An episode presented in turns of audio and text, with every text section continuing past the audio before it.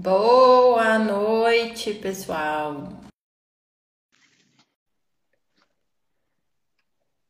Tô chamando a Gabi para a gente poder começar a conversar.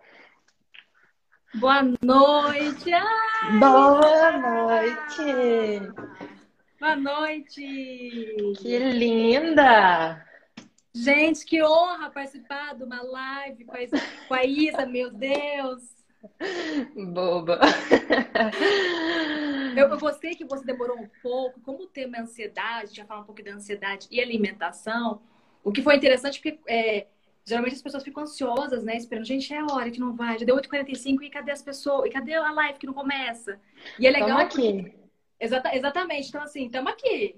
Né? E trabalhar um pouco essa ansiedade nas pessoas. Me avisem aí nos comentários se vocês estão conseguindo me ouvir bem, se estão conseguindo ouvir bem a Gabi. Ai, por favor. Para a gente poder começar a nossa live. E aí, Gabi, me conta como foi, como foram os atendimentos hoje com a galera. Foi tranquilo. Estamos aí, gerenciando as expectativas das pessoas. Muito mais também, é interessante o tema que nós vamos abordar em relação à ansiedade e alimentação. Como que as pessoas elas estão consumindo mais? Né? E que eu tenho observado nos consultórios, como é que as pessoas estão comendo sem ter consciência desse alimento. Né? Então, assim, eu vejo que elas comem por duas razões. A questão do comer, porque eu tenho que comer, eu tô com fome, e para preencher algum vazio, seja mental, seja, enfim, um preenchimento que muitas vezes ela não consegue identificar. Bacana. É, é, bacana identificar isso porque você consegue saber como é que você vai lidar com isso, né? Para saber Sim. se é um vazio da fome ou se é um vazio pessoal, né? Sim. E agora, agora que a galera já começou a chegar aqui, eu queria, Gabi, que você começasse se apresentando aí, porque uma das perguntas que a gente teve é o que, que é uma psicóloga junguiana. Bom, né, meu nome é Gabriela, sou psicóloga junguiana e esportiva. Então, ainda me corrigiu. É, junguiana.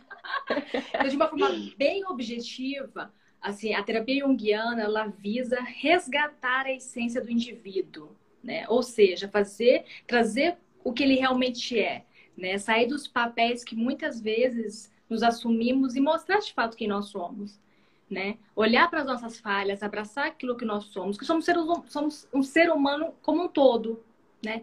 Tem uma frase que Jung fala, Jung, né? Que ele fala que eu gosto muito, que fala assim: quem olha para fora sonha, quem olha para dentro desperta. Conheço. Então é bem legal essa, essa frase, eu gosto muito. Então é justamente resgatar essa essência do indivíduo, né?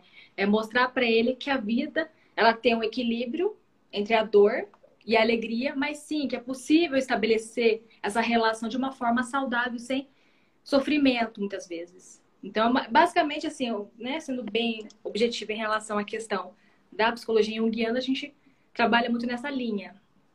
Bom. E como que você vê isso dentro do consultório, esse resgate aí com, a, com o pessoal? É, é difícil dar uma acessada, assim, para a gente se reconectar, porque eu percebo que a gente tem tanta influência externa que Sim. às vezes a gente se perde entre o que a gente é, o que esperam que a gente seja, o que esperam no meu trabalho, o que o meu paciente espera, o que o meu cliente espera, a família, enfim. Sim, sim. E assim, na verdade, olhar para dentro de nós é um desafio. Lidar com aquilo que eu não mostro para as pessoas é um desafio, né? Tem aquela questão o que, que eu mostro para as pessoas de fato. Então, muitas vezes eu escondo das pessoas aquilo que eu estou sentindo. E aí, lidar com a minha fragilidade, lidar com as minhas imperfeições é uma escolha do indivíduo. Então, muitas vezes ele quer vivenciar aquilo que ele não é lá fora. E quando ele chega no consultório, ele se desmonta. Mas é um ser humano ali, então precisamos acolher ele. Então, lidar com esse interior do indivíduo, né? Se resgatar é um processo que exige paciência, né? Exige lidar com ansiedade, né? Sim. Quer dizer, então muitas vezes o paciente chega querendo já o resultado final, mas tem um processo nesse resultado. É, eu percebo, eu percebo isso como nutricionista, né? Porque só ir na nutricionista não vai resolver o seu problema. Sim. Você tem que, né, encaminhar ali aquele, aquele problema para você começar a poder resolver, né? Sim. E aí é a mesma coisa com o psicólogo, né? Exatamente, exatamente. Eu imagino que talvez pacientes seus que chegam para você já querem um resultado imediato, ficam ansiosos, né? Sim. Perguntando, e aí, será que eu já, tudo, já emagreci? Será que já cheguei no resultado? Enfim, essa ansiedade que atrapalha também esse processo. Entendi, entendi. E quanto tempo você trabalha com psicologia mesmo, Gabi? Ah, deve ter uns 10, 11 anos. Nossa, já pegou muita, muita história, hein? Muito... Ai, tem, eu amo. Gente, eu amo. eu amo, amo ajudar as pessoas. Qual, qual desse, dessa caminhada toda, qual que você acha que foi a parte mais desafiadora, assim, o paciente que te deu mais, mais trabalho para poder se reencontrar? Assim, é cada um, que não falo para meus pacientes, cada um, tem, cada um tem sua própria dor. Né? Lidar com as nossas dores é um desafio e nos faz querer, muitas vezes, resistir. Eu sempre falo que tudo aquilo que resiste persiste.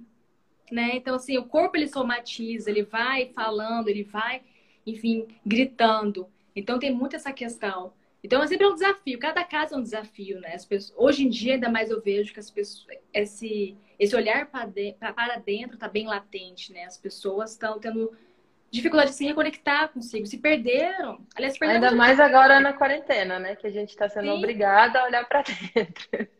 É que eu estava até conversando hoje com uma psicóloga amiga minha justamente nisso. As pessoas tiveram que, de alguma forma, se forçar a se reinventar. Porque não estava no script o Covid, não estava no script esse momento, né? E de repente elas tiveram que se deparar numa situação que enquanto elas fugiam, elas faziam suas, as suas coisas no seu dia a dia lá fora, elas tiveram que voltar para dentro e lidar com o interior, aquilo que é resistente, né? Que é uhum.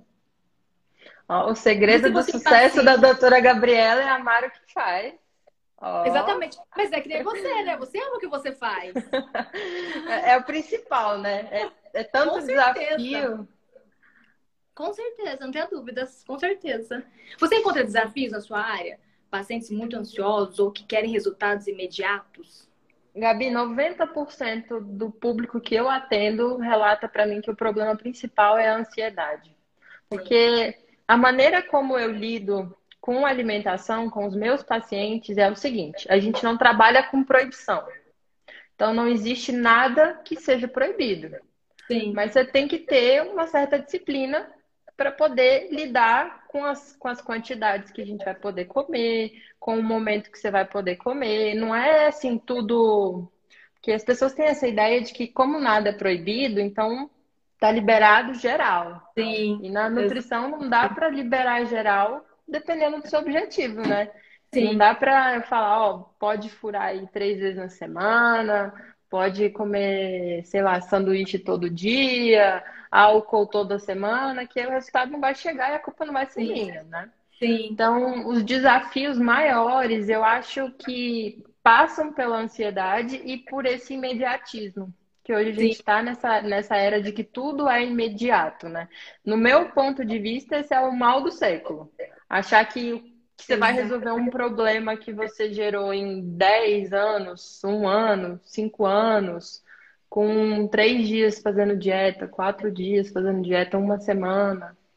Exatamente, exatamente. E outra, né, complementando o que você fala, Isa, a sociedade, de alguma forma, ela já vem adoecendo já, né? Então, é de informações, quer dizer, é tanta informação que chega que a gente não consegue nem absorver metade. É cobranças, enfim, é a questão de, de lidar com essa dinâmica. Eu tenho que ser rápido, Ainda... tenho, né? Ainda mais agora, eu, eu tenho observado bastante, Gabi, que a gente está assim, em, em, pontos extremos. Sim. Tem aquele pessoal que está completamente amedrontado com o coronavírus e ficar dentro de casa. E aquela galera que já está assim, não, eu sou jovem, eu posso sair, está liberada a minha área de trabalho, e aí sai e libera geral. Então, tem aqueles que estão conseguindo ser produtivos, tem aqueles que não estão conseguindo ser produtivos. E aí você vê gente produzindo e você tenta acompanhar uma coisa que às vezes não é o seu ritmo de vida. Né? Demora, é uma situação nova para a gente, então demora até você conseguir encontrar um meio, encontrar um eixo certo para poder trabalhar, estabelecer uma rotina dentro de casa. Então, eu tenho observado que a gente está em dois polos. Os que estão produzindo porque já produziam muito e os que estão usando a falta de, sei lá, rotina, organização para não produzir nada. E aí isso tem gerado uma ansiedade. Principalmente no começo, eu demorei a me adaptar com isso. Eu comecei a. Não achem que é porque eu como bem, que eu durmo bem, que a vida é fácil aqui, que não é. Então, eu demorei a me adaptar. Eu comecei a, a entrar nessa noia aí do Netflix, então dava uma e meia da manhã, duas da manhã, acordada. Sim. E no outro dia, para poder render e trabalhar, quem não dorme bem não rende, né? E, pelo menos é um eu fator, não né? E o sono é um fator importante em relação ao sono. Ele, ele reequilibra, ele entra num estado de equilíbrio. E aí a primeira coisa que eu observei foi esse desequilíbrio do sono. Com a comida veio depois desse desequilíbrio do sono. Aí foi uma bola de neve. A gente desorganizou o sono, desorganizou a comida e eu comecei a querer faltar treino. E aí Sim. você já porque você está treinando no mesmo espaço que você, teoricamente, dorme, trabalha e come, que é a sua casa. Sim. E aí fica difícil, porque você não consegue, às vezes, ah, eu estou no meu quarto, que é o momento que eu descanso, mas eu estou treinando. Eu estou no meu, no meu quarto, que eu tenho que trabalhar, eu tenho que não sei o quê, então foi difícil até organizar. Mas agora a, a rotina voltou, né? Ó, o Ale falando aí, a ansiedade tem que ser entendida e manuseada. Travou o finalzinho aí, você falou. Só tá dando uma travadinha aqui. Voltou agora? Agora voltou isso. Então, até eu entender que eu consegui, que eu tinha que organizar e determinar horários para fazer as coisas, porque eu estou no mesmo ambiente, né? Sim. Então, se eu não determino um horário e estou naquele mesmo ambiente de trabalho, eu vou trabalhar. Eu estou no ambiente do lazer, eu vou largar o trabalho e vou descansar. E a então, rotina é fundamental. Hã? Um comentário aqui. Descobrir um novo hobby, um esporte. As mais comuns são álcool e a comida calórica. É verdade, Ale. A Ale também é nutricionista, também é personal. Então tá, tá sabendo por dentro aí dos problemas da galera. E a rotina em casa, assim, a rotina é fundamental, não perder a rotina, né? Porque você perde a rotina, você fica mais ansioso, isso te gera mais Como é que você conseguiu se organizar com a rotina na sua casa? Eu, assim, trabalho. eu vou falar por mim, né? Eu sou, eu sou um pouco ansiosa, né? Ela exigiria muito. E sem atividade física, você que gosta de esporte também, a gente sem atividade física, sem poder na academia, sem poder no clube, é um desafio. Então eu tive uhum. que buscar estratégias para melhor lidar também com a ansiedade. Mas entrar no ritmo é, da, da quarentena e desacelerar foi um desafio para mim. Porque a, nossa, a gente vê numa dinâmica de aceleramento. E de repente tivemos que entrar num estágio de desaceleramento, desacelerar o combustível. Uhum. E isso, nesse momento, tem sido um desafio para muitas pessoas também. Então, muitas vezes é o excesso ou é a falta. É o extremo, né, que você falou agora há pouco. Aqueles que trabalhavam demais, em casa estão trabalhando o dobro. Aqueles que trabalhavam de menos, agora estão assim, esparramados. Então, assim, na minha logística, na minha dinâmica, foi tranquilo, eu consegui ajustar bem, né? Lógico que às vezes eu fico um pouco assim, a energia está um pouco cansativa, tudo. E o que, que a gente pode fazer para poder melhorar essa energia, ativar essa energia novamente, não deixar que ela fique ganhando proporções densas de você ficar estagnado. Sim. Então, assim, é um processo, é a questão de nova, é reinventar, né? É você criar uma e nova. Se conhecer, né, Gabi? Nova rotina, exatamente, se conhecer. Até porque é uma fase de se conhecer né, nesse momento. Eu, eu tenho observado muito isso com os pacientes que eu converso, que a dificuldade no começo era ficar restrito dentro de casa. Sim. E para todo mundo que eu, que eu conversei, eu cheguei a propor um pensamento diferente. Eu não, não gosto dessa visão pessimista das coisas. Sim. Então, eu prefiro olhar tudo por um lado positivo. Então eu pensava assim, a gente tá num, em casa, a gente tem internet, a gente tem televisão, a gente tem comida, a gente tá com a família. Sim. E aí tenta pensar naquela época onde a galera estava ali na, na, Segunda Guerra Mundial, onde estavam se escondendo em porão, ou não sabia se ia comer, não sabia Sim. se o filho estava vivo, se a mãe estava, se o marido estava. Então, a gente está numa quarentena privilegiada, né? Então, sim, eu, eu, prefiro sim. pensar dessa forma, porque foi uma maneira que eu encontrei de não ficar é, naquela paranoia. Quando é que eu vou poder sair? Quando é que eu vou poder treinar? Quando é que eu vou poder encontrar meus amigos? Quando é que eu vou poder sentar no restaurante? Então, se a gente se preenche só de dúvida e de medo, né, a gente fica mais ansioso.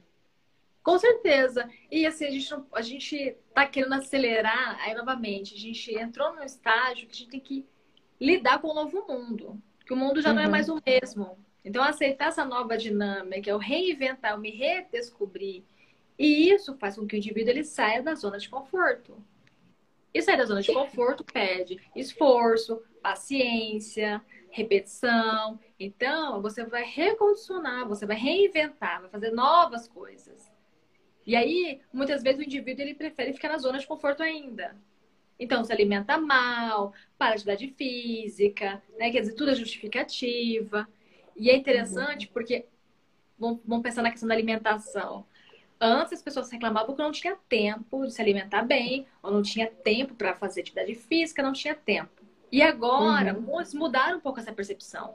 Muitas sentem essa falta de fazer alguma coisa, de buscar alguma coisa. E mesmo é. assim, é. continua no sofá da zona de conforto. Ó, tem pergunta aqui. A gente vai. Eu vou responder essa, mas eu vou concentrar as outras perguntas para o final. Mas vocês podem certo. continuar mandando aqui. É, o que fazer para fugir da ideia de comer? Eu, como nutricionista, poderia ah. falar assim: a gente tem que ter um cardápio. Você vai saber a hora de comer, você vai saber a hora de beber água, você vai saber a hora de todas as suas refeições.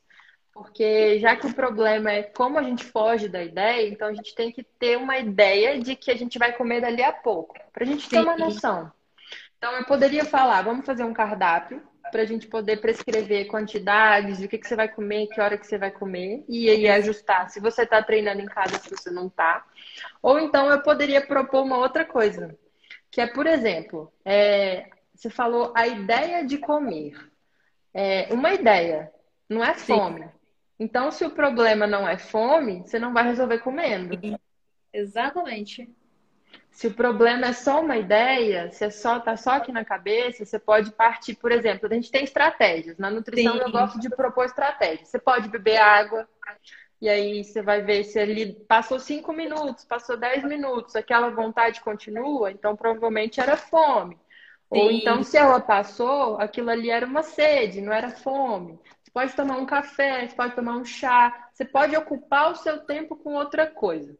Que é a minha, a minha sugestão principal é essa. Se for só uma ideia de comer, ocupe o seu tempo fazendo outra coisa. Se for fome, senta, para tudo que você está fazendo e se concentre e presta atenção naquele momento. Porque a gente demora a ter a sensação, a sinalização de saciedade e de fome. Então ela vai demorar uns 10, 15 minutos. Se você é daquelas pessoas que come muito rápido, você vai acabar comendo a mais do que você comeria se fosse só até a saciedade. Sim. Então, ou montar um cardápio, ou usar essa estratégia de beber alguma coisa, mudar a mente e fazer uma outra função, focar em outra coisa. Por exemplo, a televisão e a alimentação não combina, claro, né? Assim, não combina. Você comer na frente da televisão, você é a favor ou assim, tem as suas ressalvas? Eu tenho ressalvas com o, o seguinte ponto. Se você é daquelas pessoas que come muito rápido, de Sim. repente comer prestando atenção em alguma coisa que vai fazer você largar os talheres é interessante. Agora, se você é daquela pessoa que come, tipo no cinema, que você nem tá vendo o que você tá colocando Sim. na boca, você tá só enchendo. Então a gente tem dois pontos. Tem pessoas que vão se beneficiar de, de, de, fazer uma refeição mexendo no telefone ou vendo televisão, e tem pessoas que isso pode ser extremamente prejudicial. Então, Sim. de novo, um acompanhamento mais perto para eu entender a sua dinâmica, entender quem é você, pode ser que seja bom, pode ser que seja ruim. Sim. É porque na nutrição, para mim, Gabi, é tudo depende. Depende de quem, depende de quando, depende de quanto. Eu não gosto dessa ideia de, de ser taxativa. Ó, oh, não vai comer vendo TV, não pode fazer isso, não pode fazer aquilo. Porque eu acho que quando a gente proíbe, é quando a gente mais quer. Sim, exatamente. É que nem a pessoa que busca o emagrecimento. Muitas vezes, quando ela busca por impulso, buscar por impulso, a primeira coisa é privar. Ela vai se privar dos desejos dela. Uhum. Então, ela vai querer trocar os desejos dela, as vontades dela, por um copo de clorofila, por exemplo, sei lá, um, um copo de detox. Só que assim, né? Só que o contexto vai continuar. Ela tá estressada, ela tá irritada e ela tá com fome, porque ela privou-se. Então, quando a pessoa começa a tomar consciência e que a satisfação nessa relação com o alimento, isso também gera menos ansiedade. Porque ela fica apreensiva, ela fica irritada lá porque ela tá comendo. Quer dizer, ela abriu mão daquilo que ela gostava por impulso para privar e falar: agora eu preciso de emagrecer, agora eu vou emagrecer. E o desafio é justamente de tomar consciência. Essas dietas muito restritivas também. Então, se você está dentro de casa, se você está mais ansioso, é... se restringir demais pode ser um grande tiro no pé. Mas aí, de novo, a gente tem que entender com quem, quem é o indivíduo que eu estou lidando. Porque Sim. tem gente que funciona muito bem com restrição, tem aqueles que para restrição vai, vai gerar uma compulsão ou vai gerar um impulso de comer. E aí, Gabi, eu queria entender com você o seguinte: ansiedade é uma doença, não é? Tem é, CID, tem, tem. O que, que é? É, ansiedade, todo mundo tem ansiedade. Então, até, hum. os, até vamos supor, quando você vai paquerar alguém, você vai no encontro com aquele gatinho, dá um frio na barriga. É uma ansiedade normal, né? Ou ficar apreensivo por uma prova que você não fez ainda, mas tá com medo de tirar uma nota. É uma ansiedade normal.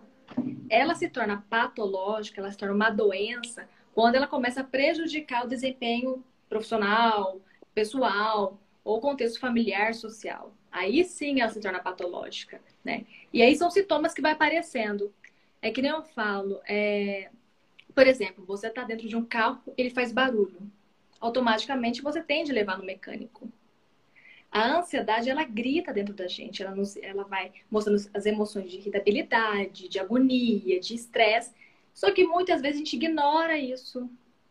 Então a gente não sabe, não consegue gerenciar essa ansiedade. E muitas vezes a gente vai só gerenciar quando a gente está num processo de surto, ou comendo demasiadamente, ou enfim, se assustando com aquilo que está se vendo, né? Então, nesse sentido, a ansiedade, ela se torna patológica, né? se torna uma doença quando em excesso ela começa a prejudicar a dinâmica sua do seu dia a dia. Né? Entendi. E, e também. E tem, tem algum evento assim que pode desencadear, por exemplo, você pode ser já crescer ansioso, crescer uma criança ansiosa ou se tornar um adulto ansioso, assim, muito ansioso. Tem muitos fatores que podem, que estão envolvidos no quadro de ansiedade. Não tem assim uma causa isso que isso que desencadeia a ansiedade. Não são são vários fatores que podem juntos é, desempenhar um grau elevado de ansiedade ou leve ou moderado. Fatores genéticos, é, traumas da infância estresse, genética, hormonais, genética, distúrbios ah. hormonais, eventos traumáticos, né? Então, por exemplo, se a criança foi muito é, superestimulada, cobrada, enfim, isso também pode desencadear nessa, nessa, nessa criança um adulto muito ansioso, com dificuldade de lidar com essas situações. Entendi. E aproveitando o gancho, porque a ansiedade também está muito relacionada à alimentação também. Então, por exemplo, o alimentar mal desencadeia e eleva esse grau de ansiedade. Então, você tem, deve ter alimentos, claro, com certeza, alimentos que reduz esse gerenciamento dessa ansiedade e o estresse. Tem, foi inclusive uma das perguntas que eu, que eu recebi.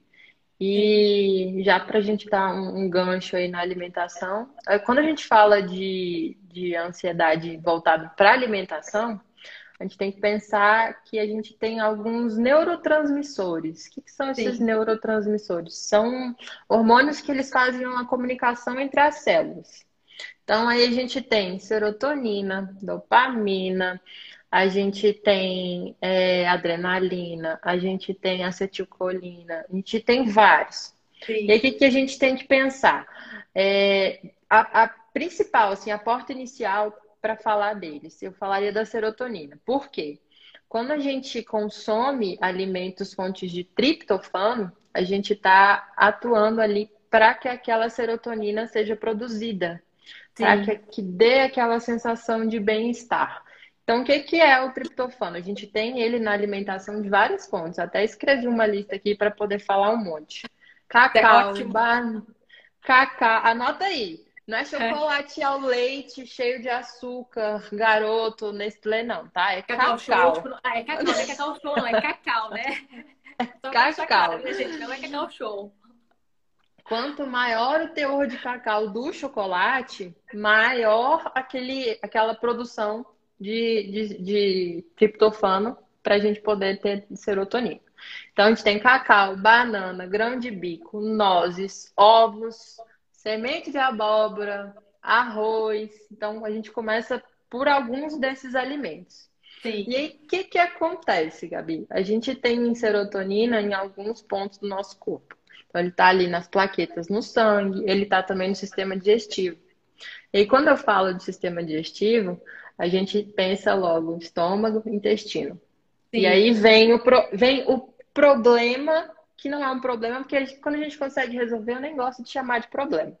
Então, a gente já tem ali um ponto para trabalhar, que é o seguinte: quando a gente estimula o nosso intestino só com alimentos que a gente já sabe que fazem mal em excesso, açúcar, gordura saturada, gordura trans, fritura demais, embutido, corante, conservante, a gente vai prejudicar a absorção de nutrientes. E aí, prejudicando a absorção de nutrientes no nosso intestino, a gente prejudica a absorção de triptofano. Então, o problema tá no que você come e aí já começa a desencadear outras coisas que aí a psicóloga entra para poder trabalhar. Sim. Porque é o seguinte, 80%, 90% dessa serotonina está no intestino. Então, se seu intestino não funciona bem, se você tem intestino preso, ou você tem intestino solto demais, ou é, quem já tem uma doença, por exemplo, uma pessoa que tem doença celíaca, que é que não pode Sim. comer glúten, então já, a gente já tem que olhar para o intestino de um jeito diferente. Quem usa muito antibiótico, muito corticoide, álcool. Então, a gente já tem que tratar o intestino de outra forma. Então, para mim, a porta principal ali, a entrada é a serotonina. Então, se a gente conseguir ajustar essa serotonina, a quantidade que a gente vai colocar de triptofano na dieta para ter produção de serotonina, então, beleza, a gente já está melhorando um dos fatores. Sim, sim. E aí, é, teve uma pergunta que foi assim frequente e recorrente aqui na caixinha que eu coloquei, que é por que, que a gente vai ficando mais ansioso no final do dia. Sim. Isso aí pode ser explicado bioquimicamente. Quando a gente vai chegando no final do dia, a gente tem uma queda da serotonina e a gente vai aumentar a produção de melatonina. Melatonina é o hormônio que te induz ao sono. Por isso que o sono é importante, né? Assim, fazendo gancho, o sono é, é reparador. E aí, se você já está nessa é, estimulando de maneira ruim o seu intestino, com alimentos que você sabe que não são bons, né? Que eu já citei Sim. aqui, em excesso, tá? Em excesso. É, então, a gente já está chegando no final do dia ansioso. Ficou Sim. mais ansioso, aí a produção de serotonina caiu, a melatonina aumentou, e aí você fica buscando coisas que te deem prazer. Por isso que vem aquela vontade de comer um chocolate, por isso que dá mais fome à noite, Débora. Por isso que você fica querendo colocar coisas mais gostosas e saborosas na boca. Então, se a gente tiver uma dieta ajustada desde a hora que você acorda até a hora que você vai dormir, a chance de você chegar no final do dia mais ansioso é menor. Por isso que a então, disciplina é fundamental, né? Essa, criar essa disciplina, essa rotina. Por isso que eu, Por isso que eu falei ali que a gente tem que ter estratégias. Por exemplo, eu não posso falar para uma pessoa é, que ela tem que tomar café da manhã, almoçar, lanchar e jantar. Isso não é para todo mundo. Às vezes ela vai querer só almoçar, lanchar e jantar. Às vezes ela vai tomar café da manhã, almoçar e jantar. É, esse negócio de ter que fazer refeição de três em três horas na nutrição, a gente já desconstruiu esse, esse, mito aí. Não é todo mundo que precisa. A gente vai trabalhar com frequência é, de alimento ali, de, de refeição mais próximo. Para, por exemplo, uma pessoa que quer ganhar massa muscular, que ela precisa comer muita caloria e muito volume de comida, e de uma vez não dá conta, então a gente fraciona. Então, comer a cada quatro horas, cinco horas, não é o problema. O problema é o que você come e quanto você come. Então, Sim. por exemplo, é, que que você tem... ela perguntou aqui o que, que ela deve fazer para não chegar no final do dia com fome. Então, a gente tem que ajustar aí as fontes, como eu falei, cacau, banana, grão de bico, nozes, ovos, semente, arroz. A gente pode ter tudo isso ao longo do dia para estimular Sim. a sua produção de serotonina e no final do dia, você não vai estar com aquela fome, aquela vontade de comer alguma coisa. Então, e as estratégias são fundamentais até para lidar, para gerenciar por isso, que... Por isso, Gabi, que quanto mais próximo for essa relação nutricionista-paciente, mais direcionado eu posso, posso colocar na, na refeição da pessoa, na alimentação da pessoa.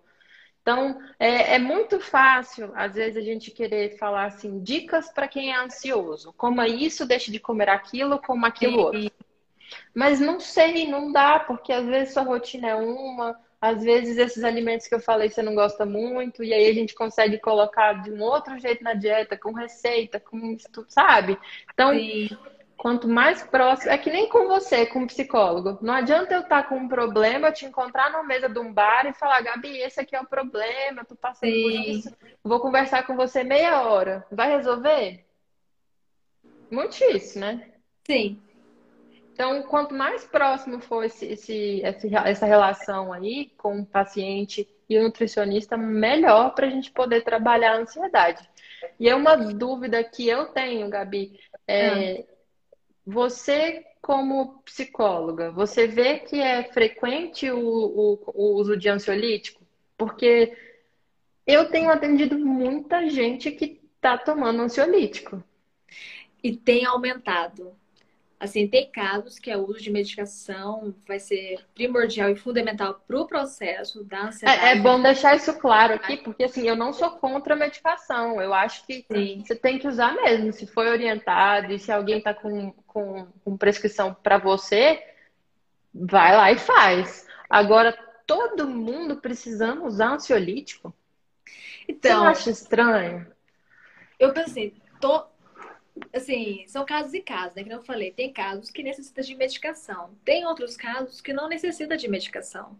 Né? Às vezes é uma ansiedade leve, às vezes é só avaliar o que está acontecendo, quais são os gatilhos que está gerando aquela ansiedade e buscar as estratégias para melhor lidar com aquilo. Então, às vezes, o paciente chega, ele é muitas vezes dopado da medicação, sem conseguir gerenciar isso.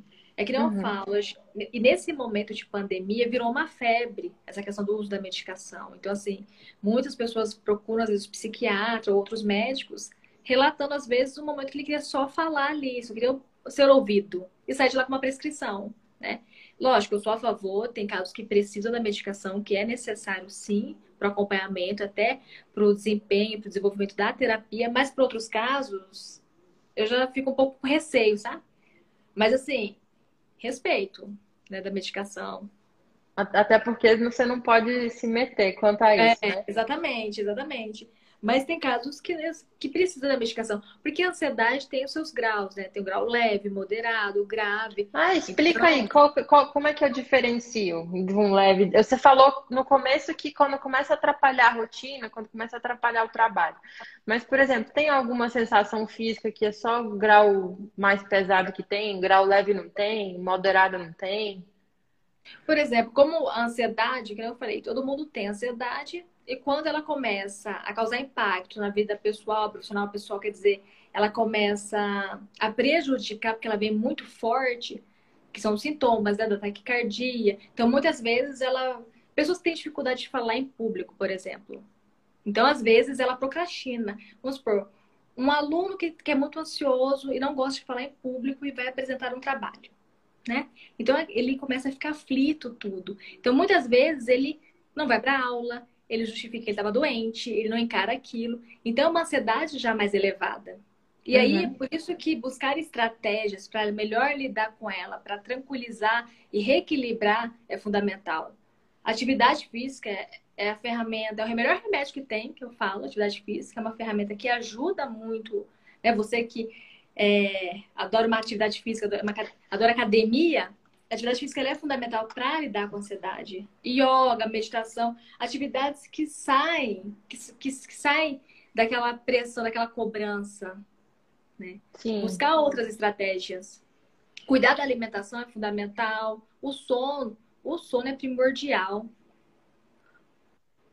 É, é o que eu costumo falar para os meus pacientes, que se você não. A, a grande chance de você dormir mal, é, ter um mau desempenho no dia, vem por uma noite ruim de sono. Então, não Sim. é balela quando a gente propõe aí, vamos dormir mais cedo, Vamos tentar é, tirar celular perto da hora de dormir, parar com a televisão perto de dormir. Então, é, durante a noite que a gente está reparando os tecidos, durante a noite a gente está fixando a aprendizagem, durante a Sim. noite a gente está descansando ali os órgãos que a gente ficou usando o dia inteiro para digerir, para o banheiro. Então, é, é durante a noite que tudo isso acontece. Então, a gente regula hormônios tanto da fome quanto da saciedade. Então, se, você dorme mal, a chance de você ser mais ansioso é grande, não é? Sim, e uma coisa que eu tenho observado no consultório, assim, que chega para meus pacientes, como eles estão, como eles estão se alimentando mais do que normal, digamos. Então, assim, essa compulsão por, por alimentos e o comer em excessos também, eu vejo por duas razões, é aquilo que eu falei até no início. Fome, porque eu tô com fome, ou preenchimento de um vazio, enfim, emocional, né? Ou é, um preenchimento de um vazio que ainda que não consegue identificar. E aí eu fico pensando, gente, como você, como vocês nutricionistas avalia isso? Você acha que a relação com a alimentação, a pessoa ela melhorou, ela piorou ou as pessoas estão mais conscientes agora, enfim, o, o fast food, as coisas que, enfim, ainda está muito quem já era um paciente meu antes da pandemia e que manteve, a gente manteve os atendimentos, porque Sim. a gente pôde começar a atender online agora, né? Antes no CRN proibia. Sim. Então, aqueles que eu tive contato me realmente me mostraram um pouco mais de tranquilidade, mas assim, é, já sabem que estão comendo a mais já sabem que estão fazendo o inverso do que a gente vinha fazendo pré-pandemia, digamos assim. Uma coisa que eu acho importante, Gabi, é que é falar sobre isso, como você consegue identificar se você está comendo a mais ou não, se você já está é, extrapolando ou não, porque é, quando você já não tem essa noção de saber se está comendo mais ou comendo menos, o negócio já fica complicado, porque você já está você já está se sabotando, se enganando, achando que você está comendo de um tanto, quando na verdade você está comendo de outro. Sim. Então, quem já fazia acompanhamento comigo, eu percebi que eles têm um pouco mais de tranquilidade. Isso tudo porque eu gosto muito de ensinar, Gabi. Então, você não dificilmente, você é minha paciente, você sabe. É, eu dificilmente falar, gente Dificilmente você vai ir numa consulta que você não vai saber o porquê daquilo que você está fazendo. Sim. Então, eu explico o porquê daquele café, o porquê do almoço, o porquê de tudo. Então, você tem consciência do que você deve fazer. Agora, Exatamente. se você vai ou não fazer, já não já foge das minhas mãos. Porque por mais que meu, os meus planejamentos alimentares, meus cardápios não sejam difíceis de, ser, de, de serem feitos, não, não tá na minha mão. Então, Sim. assim, tudo dá, tudo pode, você não tá fazendo por quê? Porque você não quer, né? E aí, às vezes, assumir para você. Eu, eu sempre falo isso, Gabi. Assume para você que você quer ou que você não quer. E aí o processo fica mais fácil. Porque você para, você para de querer coisas que te falaram que você tinha que querer, você para de tentar ser de um jeito que você achava que você tinha que ser. Porque se você começa a fazer porque você quer, você está entendendo o seu processo. E aí, de novo, entra o autoconhecimento, né? E aceitar quem você é. E abraçar o que você quer de fato. E tudo bem se eu não quero seguir uma dieta, se eu não quero fazer um plano alimentar, tudo bem. Vamos ver quais estratégias, então, para melhorar a sua relação com a comida, né? Justamente isso. Eu... Buscar estratégias para melhorar a sua relação então, com a ansiedade, né? Como gerenciar isso? Eu conversei com pacientes essa semana e engraçado foi que a gente não falou de dieta. Porque de nutrição, às vezes as pessoas acham que tem que ir na consulta e sair Sim. com um planejamento. Então, Exato. a última coisa que a gente falou foi de quantidade, de tipo de alimento. Então, a gente trabalhou já o que a pessoa estava comendo, na Sim. hora que ela estava comendo, e eu só ajustei um to pequenos toques, sabe? Assim, não é nada muito, ai, tira isso, não pode isso, presta atenção naquilo, presta. Não.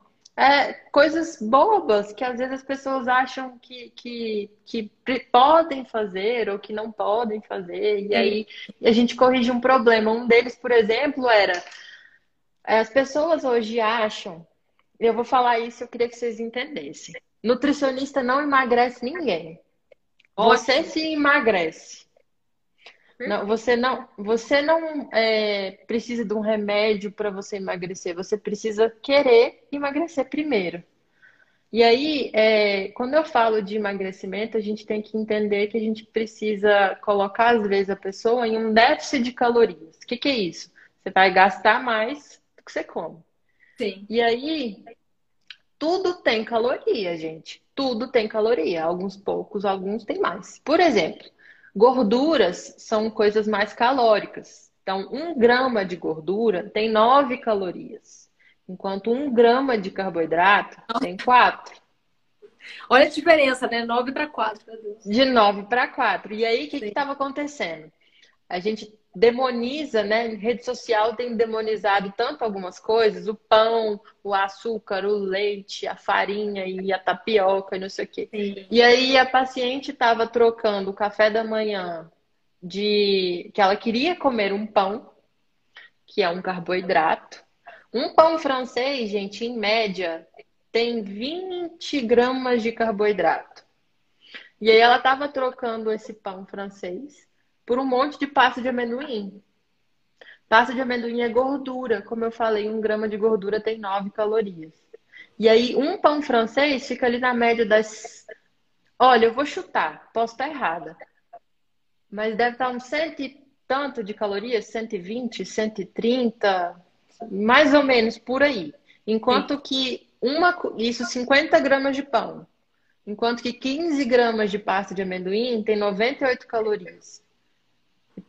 Pasta de amendoim, quem come sabe que é difícil comer pouco.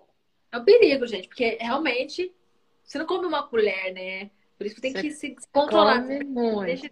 E aí o, o, problema foi o seguinte: você está trocando um carboidrato que em tese é do mal por Sim. uma gordura que é boa, que é, tá na moda todo mundo comer pasta de amendoim. E aí o café da manhã dela, que era de 200 calorias com um pão francês, passou a ter quase 400 calorias comendo pasta de amendoim.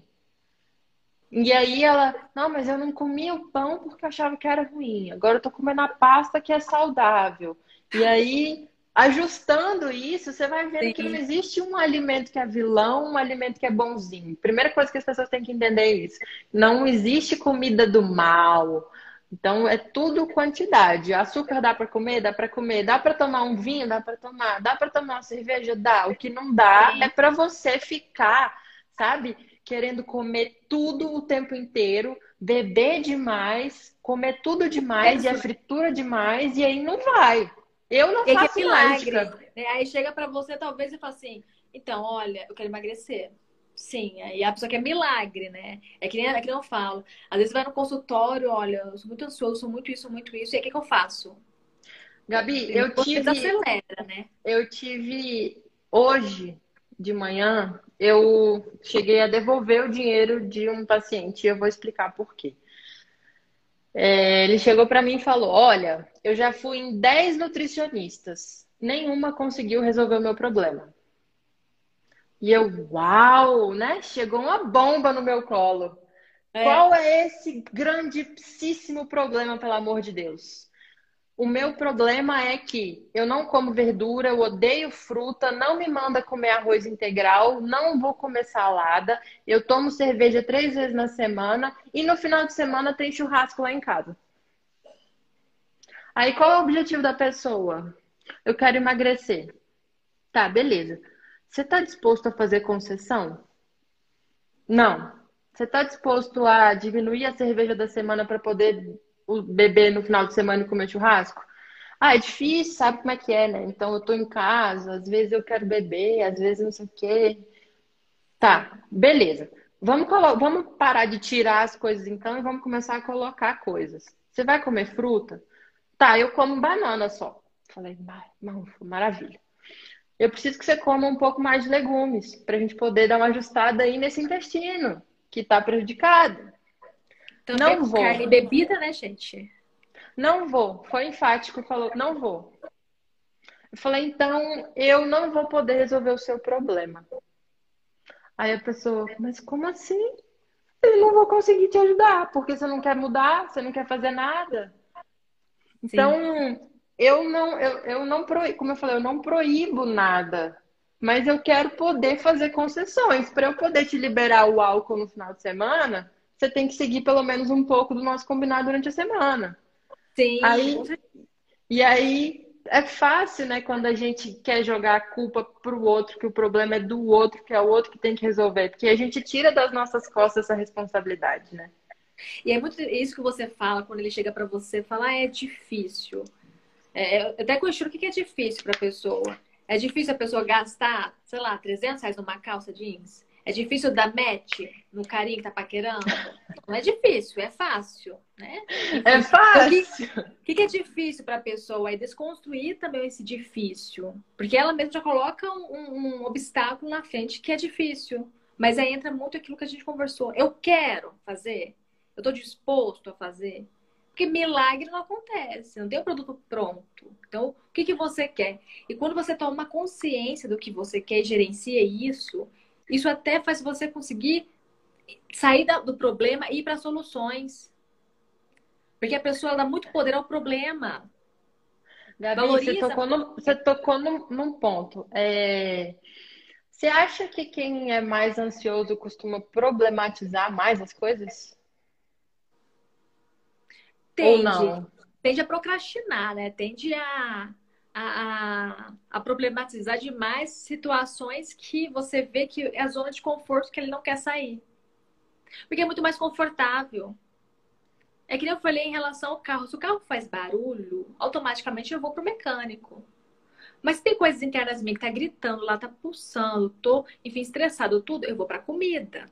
Eu vou para aquilo que vai esconder a minha própria dor. Então, eu vou me sufocando.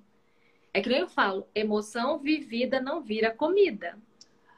Que frase linda. Não vivida não vira comida. E aí, quando a gente vai pensar na questão da fome fisiológica e da fome emocional, né? Então, o que eu vejo hoje, as pessoas, elas estão comendo demais e muitas vezes engolindo o alimento, não tendo consciência, né?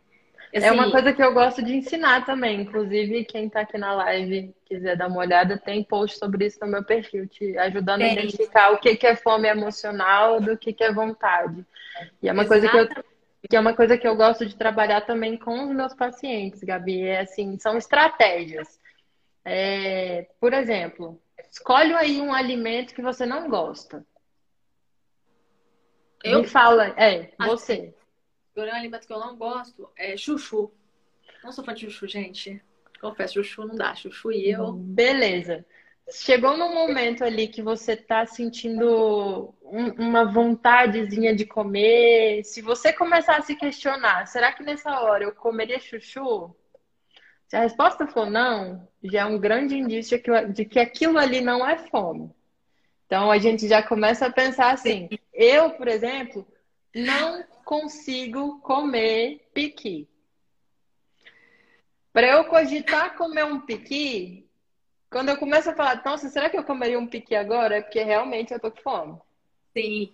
E aí, se ainda assim você tiver dúvida, vai naquela estratégia que eu falei logo no início da live. Toma água, toma um café, toma um chá. Se a vontade passou, era sede. A gente costuma confundir muito fome com sede. Sim, e aí, sim. se a vontade é não passar, você vai lá e come. Aí, por exemplo, ó, tem gente que não gosta de giló. Eu também não gosto, Ana. Não, giló também Eu- não dá. Giló ninguém merece. Não dá, são coisas que. não-? Eu, eu sou difícil de não ter alguma coisa que eu não coma. Mas piqui e giló, realmente, é bem difícil. Olha, mas uma coisa que eu falo para meus pacientes nessa questão da alimentação, de ter essa consciência de fome emocional e fome é, fisiológica, por exemplo, as pessoas que tendem a sair da rotina dos horários de alimentação, das refeições. Então, supondo que eu almocei agora meio-dia. Então, beleza. Deu uma hora da tarde, me deu vontade de comer alguma coisa. Só que ao invés de eu automaticamente ir comer, eu identificar o que está me fazendo querer comer algo. Porque muitas vezes essa fome emocional ela vai direcionar, vai direcionada, principalmente para doce. Então ela já vai direcionada para algo. E aí, isso aí tá ligado, Gabi, com um outro, um outro neurotransmissor, a dopamina. Sim. Porque a dopamina ela está responsável ali pelo nosso sistema de prazer e recompensa. E aí o que que acontece? Quando você faz a diferença da dopamina que você tem quando você faz uma atividade física, ou quando você beija uma pessoa que você queria beijar, ou quando você está lá namorando com uma pessoa que você queria muito, é diferente da sensação de dopamina que você tem quando você come um açúcar, um doce, por exemplo. Sim. Por quê? A- na hora que entra ali o, o açúcar, a dopamina ela vai se elevar, só que ela vai cair rápido.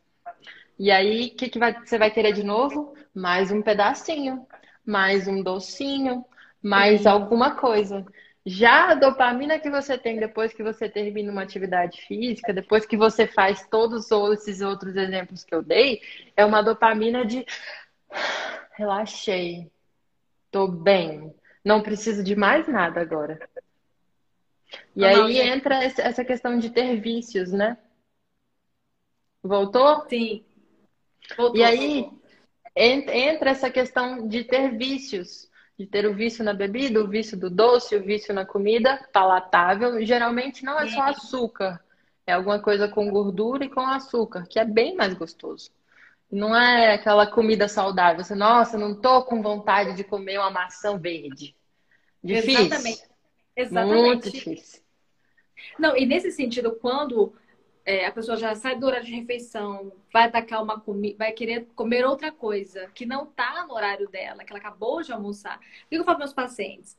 Antes de você ela comer aquele alimento, primeiro você vai respirar fundo, vai pensar, o que que tá me gerando de gatilhos para atacar aquela comida ali? Porque às vezes eu não, não quero doce, mas eu quero comer o doce. Então imagina que eu tô trabalhando e meu computador pifou no trabalho né? Enfim. Aí eu fico estressada e falo, caramba, que raiva. Vou lá, abro a geladeira, tem um brigadeiro lindo me olhando. E o brigadeiro faz um sorriso pra mim, né? Tipo assim, pode me comer. Aí eu falo, gente, aí o que eu tenho que fazer? Eu tenho que fechar a geladeira e pensar, não, pera, o que que tá me gerando esse gatilho bom? Tô estressado. Então, se eu tô estressado, eu tô querendo aí é, preencher esse estresse. Então, antes de eu atacar o brigadeiro, o que que eu tô estressado? O que que eu posso fazer com esse estresse? Deixa eu respirar fundo, inspirar, fazer alguma, ati- alguma alternativa, buscar alguma alternativa, ouvir uma música, ou sair dali, tomar um copo de água, gerenciar isso. E Eu depois... gosto de falar para trazer para o presente, né? Trazer para o presente. Vai fazer alguma coisa que você sinta ali naquele momento. Beber água, Sim. fazer xixi, ligar para alguém, ler um livro, ou sei lá, Exatamente. é, traz a Exatamente. cabeça pro agora. Esquece Sim. lá na frente, porque você não vai. É, é, é, assim, é sim uma solução simplista, que eu acho que as Sim. pessoas não querem entender. Que o problema é o seguinte: se o computador quebrou, não é comendo um brigadeiro que você vai resolver. Se você Exato. brigou com seu marido, com sua namorada, não é comendo e bebendo que você vai resolver. Se você tá, sei lá, irritado, não é comendo que você vai resolver. A comida, ela vem como um prazer? Vem, é gostoso. A gente precisa ter algum, algum momento de prazer ali comendo. Sim. Só que todas as vezes que você busca a comida só como recompensa de algo ruim, você diretamente associa a tudo de ruim que acontecer na sua vida, você buscar uma recompensa. Então, toda vez que eu estiver irritada com alguém, eu vou beber para eu relaxar. Então, tudo de ruim que me deixar irritada, eu vou beber. Não é assim que a gente não... resolve, né? E aqui eu falo, se a vida não tá satisfatória, satisfatória, o estômago não vai suprir essa falta. Não adianta. Então, assim, não adianta eu querer descontar na comida a minha raiva. Eu preciso lidar com ela, gerenciar ela. E como que eu posso gerenciar essa raiva? Porque ela vai continuar lá.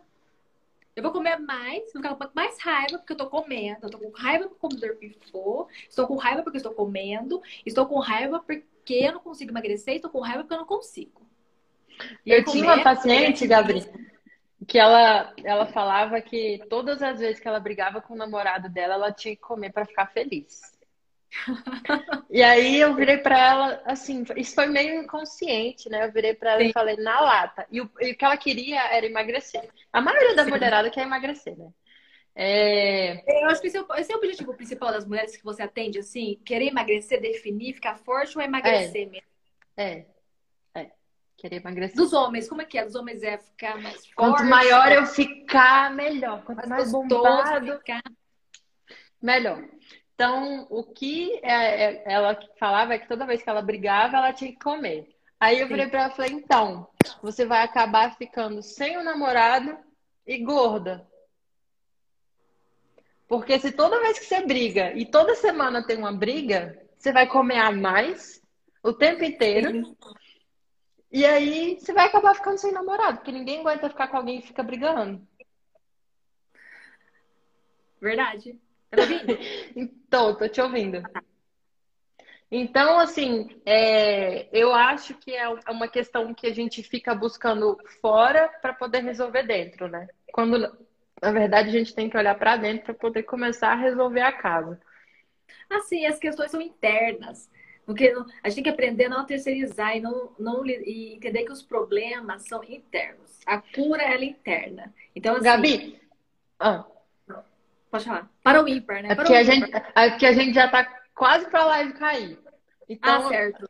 Eu queria saber uma coisa com você, assim, se você pudesse dar uma estratégia, além dessa de, de trazer para o presente, uma, uma dica que você dá para quem se percebe ansioso no momento. O que, que eu faço? Primeira coisa que eu sugiro para a pessoa, estou muito ansiosa, fazer a respiração. Inspirar e expirar. Então, assim, eu inspiro, né, em três tempos, seguro três tempos, e depois eu solto aquele ar. Mas imaginar como se o ar fosse uma fumacinha. Imaginar, colocar essa imaginação, né, essa fumacinha. E mentalizar junto, no sentido assim, tudo vai passar, isso não me pertence, tá tranquilo, tudo vai passar, até eu entrar no estágio de aqui e agora. Procurar é uma forma de a gente procurar buscar estratégias para não automaticamente já atender aquele gatilho, mas de uma forma gerenciar melhor a ansiedade. O que, que a gente tem que entender? A gente não adianta competir com a ansiedade, porque a gente vai desgastar, a gente vai morrer antes. Então eu tenho que ser Nossa. aliado à ansiedade. Então, assim, não é ela que me domina. É eu que tenho que mostrar que eu que mando para ela. Então, tipo assim, ah, tá querendo acelerar? Então, peraí, vamos conversar. Calma aí. Então, fazer esse processo de respiração é fundamental. É que nem muitas pessoas recomendam, e, é, e, eu também já vi estudos, meditação e yoga também são duas ferramentas fantásticas também. E o sono é primordial. O sono sempre, a gente sempre volta para ele. Sim, o sono sempre volta para ele. Então, assim, até já que a gente está acabando, é que nem eu falo, as emoções elas podem sufocar a fome. Quanto mais eu como e não lido com aquilo que está lá dentro de mim, lá gritando, né, que está gritando, está queimando, mais eu vou sofrendo. E aí eu tenho que pensar o seguinte: o que, que nós estamos comendo? Alimento ou emoção? Porque eu posso comer, comer, comer e não sentir o alimento, né? Estou comendo e estou comendo. É que nem você falou, tipo, posso comer e vou devorando. Enfim, é para reflexão aí. Nossa, tocou pesado aqui. Eu, eu senti, eu senti que veio para mim. Gente, fazendo um parênteses, né? Teve um dia que eu fui conversar com a Isa, porque você falou seu paciente, enfim. 50 horas conversando. Ah, perdão, ficou. A minha consulta era 8 horas. A gente foi ser consultada, eu fui consultada meia-noite e meia, né? Foi muito engraçado, gente. Debatendo justamente sobre essa relação, ansiedade e comida, né? Sobre essa essa troca. Gabi, eu quero, quando acabar é. essa pandemia, eu quero sentar numa mesa com você para poder ficar conversando desse tanto que a gente ficou. Ó, e para de ficar postando meus emojis que eu fico te mandando. Que coisa! Desmoer, gente. Ela postou uns emojis que eu fico mandando para ela, Isa. Eu pego na academia. Gente, obrigada pela presença de vocês. Se vocês tiverem mais dúvidas, estou à disposição. Podem mandar direct para mim, tanto para a Gabi, tá bom? Certo. Beijos. Obrigada, obrigada Gabi. Obrigada que assistiu. Tchau. Tchau.